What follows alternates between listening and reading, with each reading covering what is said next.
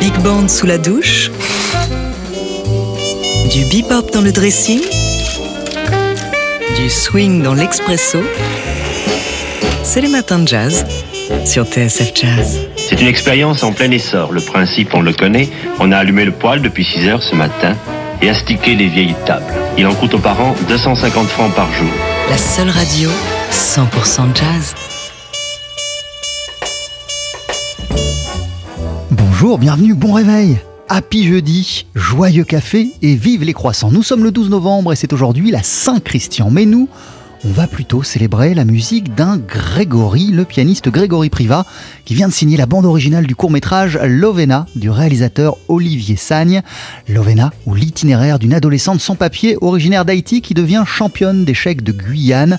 Nous avons joint Grégory Privat à ce sujet. On va l'entendre tout au long de ces matins de jazz. Aujourd'hui, on a aussi envie de célébrer un genre musical mal connu, souvent sous-estimé, et pourtant tellement riche et passionnant, c'est l'easy listening, au cœur d'un copieux dossier dans le dernier numéro de Jazz News. Enfin, qui dit jeudi chez nous, dit contemporain. À 8h15, on retrouvera le rédacteur en chef du magazine L'œil, Fabien Simode. 6h, 9h30, les matins de jazz sur TSF Jazz. On passe la matinée avec le pianiste Grégory Privat. Non seulement il aura apporté de la lumière à cette drôle d'année 2020 en signant un disque brillant qui s'appelle Soleil, et comme il n'est pas du genre à rester les bras croisés, il signe aussi la BO, la bande originale d'un court métrage d'Olivier Sagne qui s'appelle Lovna et qui suit l'itinéraire d'une adolescente sans papier d'origine haïtienne qui devient championne d'échecs de Guyane et qui prépare un championnat international. C'est donc un film sur les échecs bien sûr, mais aussi sur les clichés autour de l'immigration et sur la Guyane aussi. Tout simplement, de quelle manière Grégory Privat a-t-il abordé ce nouveau défi de mettre des images, de mettre un film en musique? C'est la question que lui a posée Marjorie Lemeur. Je pense que le rôle du compositeur, euh, c'est vraiment euh, de déclencher des émotions. Donc même, si l'histoire, euh, je ne l'ai pas écrite, en tout cas, voilà, quand j'ai lu le script, j'ai eu certaines émotions. J'ai compris, par exemple, euh, ce que pouvait ressentir euh, cette petite fille qui est très très douée, qui a un don, mais qui représente en même temps un fardeau. Ma mission en tant que compositeur, c'est justement de, voir ce qui se passe, en tout cas, euh, à partir de mes émotions et de créer de la musique.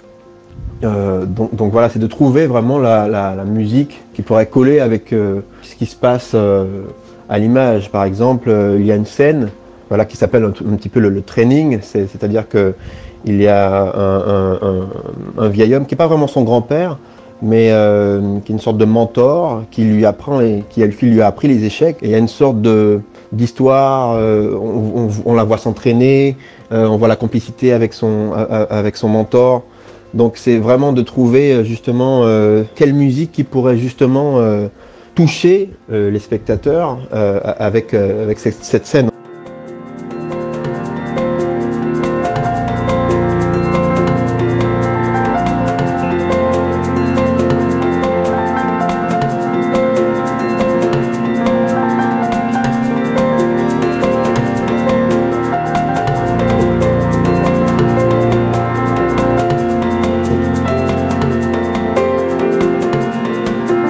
Grégory Privat, au micro de Marjorie Lemeur, le pianiste a donc composé la musique de Lovna, un court-métrage signé Olivier Sagne, et un court-métrage qui voyage, il est sélectionné dans plein de festivals, il sera présenté demain au Chicago International Children's Film Festival et après-demain au Canada, au Festival International du cinéma francophone en Acadie. 6h, 9h30, les matins de jazz sur TSF Jazz. Le dernier numéro du magazine Jazz News consacre sa une et tout un dossier à un genre musical mal connu, souvent sous-estimé et pourtant tellement riche et passionnant, c'est l'easy listening. On y découvre la vie étonnante du roi du mambo, Xavier Cugat, qui avait coutume de dire qu'il préférait jouer Chiquita Banana et avoir sa piscine plutôt que jouer back et crever la dalle. On apprend tout des styles tiki et exotica, on s'intéresse à l'ABO de la série d'Eric, à celle aussi des films X de Brigitte Lahaye dont les musiques sont signées signé Alain Goraguer et on se penche sur le papier que Jacques Denis consacre à Antonio Carlos Jobim, le boss de la bossa. Selon lui, il persiste un malentendu entre la supposée facilité à écouter sa musique et la réelle complexité des compositions du maître brésilien Jobim. L'architecte alchimiste du genre aura puisé à bien des sources le jazz West Coast, tendance cool, et en particulier le disque Julie Is Her Name de Julie London, mais aussi le classique et la samba, et le journaliste d'évoquer une révolution de velours, car pour beaucoup, la bossa en gestation n'était pas si facile à écouter. Pour Jobim, il a fallu bosser en coulisses, ajuster les canons d'une musique qui met l'accent sur le décalé, avant de pouvoir la porter enfin sur le devant de la scène, ce qu'il fit avec la complicité du poète Vinicius de Moraes et du chanteur-guitariste Joao Gilberto, que voici sur TSF Jazz en 1958 avec l'un des titres fondateurs de la bossa nova, Chega de Saudade. Les matins de jazz.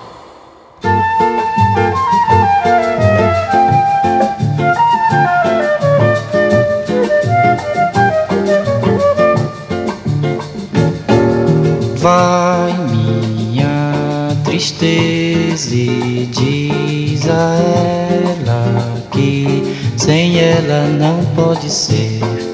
Diz-lhe numa prece que ela regresse, porque eu não posso mais sofrer.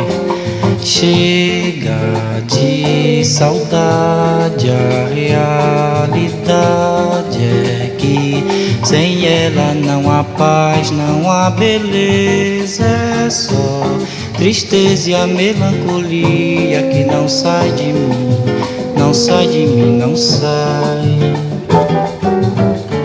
Mas se ela voltar, se ela voltar, que coisa linda, que coisa louca.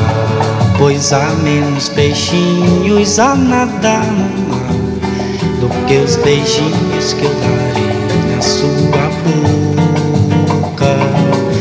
Dentro dos meus braços, os abraços são de ser milhões de abraços apertado assim, colado assim, calado assim, abraços e beijos e carinhos sem ter fim.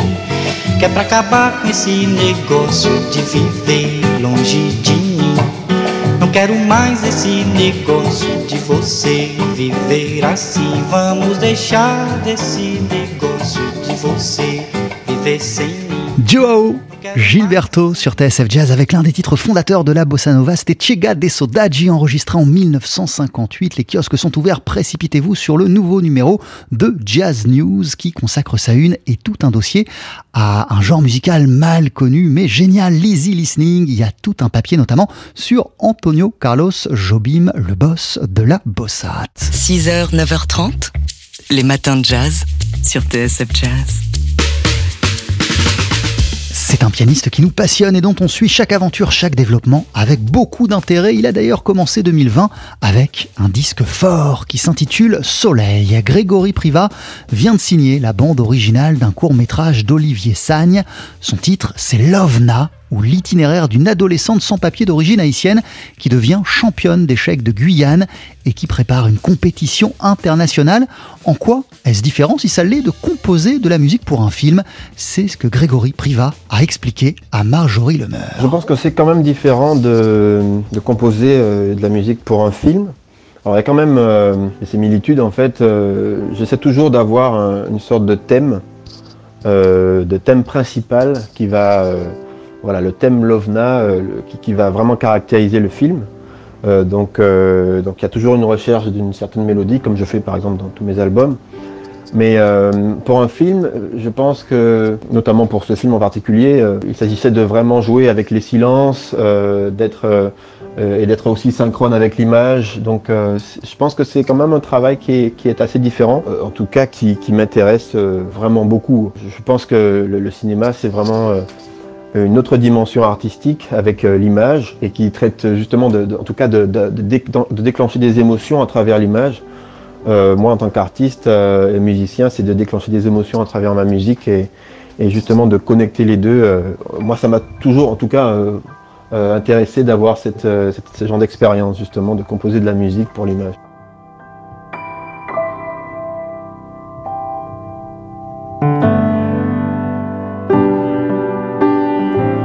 Pianiste Grégory Priva qui a donc composé la musique de Love Nast, un court-métrage signé Olivier Sagne.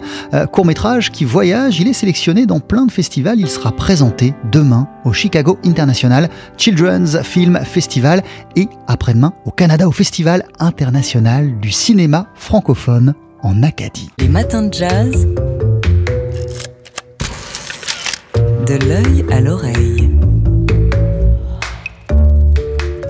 Le jeudi matin chez nous, ça rime avec art contemporain. On est ravi de vous accueillir. Fabien Simode, vous êtes le rédacteur en chef du magazine L'œil et vous nous parlez cette semaine du coup d'éclat d'un collectif d'artistes allemands qui s'est invité avec fracas dans un débat qui agite depuis quelque temps le monde de l'art. Une ampoule jaune vissée dans une douille plantée dans un citron avec cette instruction changer la batterie toutes les 1000 heures. Bien sûr, l'ampoule ne s'allumera jamais. Il ne s'agit pas d'une installation électrique mais d'une œuvre d'art. Son titre Batterie Capri. Elle a été imaginée en 1985 à Capri par Joseph Beuys, l'artiste le plus important de la fin du XXe siècle en Allemagne, qui appelle ici l'homme à se reconnecter à la nature. Cette œuvre au message très actuel, un collectif de jeunes artistes de Francfort a déclaré en octobre l'avoir dérobé dans une exposition afin de l'envoyer en Afrique. Une vidéo montre même l'effraction et le transfert de l'œuvre de l'aéroport allemand jusqu'à un musée de Tanzanie. Bien sûr, cela n'a pas amusé la police allemande, surtout lorsque celle-ci a compris qu'il s'agissait en réalité d'un fake, le vol n'en étant pas un, mais une performance artistique intitulée Bad Boys Go Africa.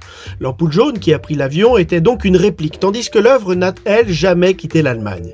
Par cette action en brin potache, le collectif d'artistes et le musée tanzanien ont voulu sensibiliser le public à la présence d'œuvres africaines dans les musées occidentaux. Mauvaise blague ou non, le collectif risque maintenant de passer devant le juge pour s'expliquer. Ce qu'il souhaite, quelque part, pour ouvrir le débat sur la restitution des œuvres de l'Afrique à leur pays d'origine.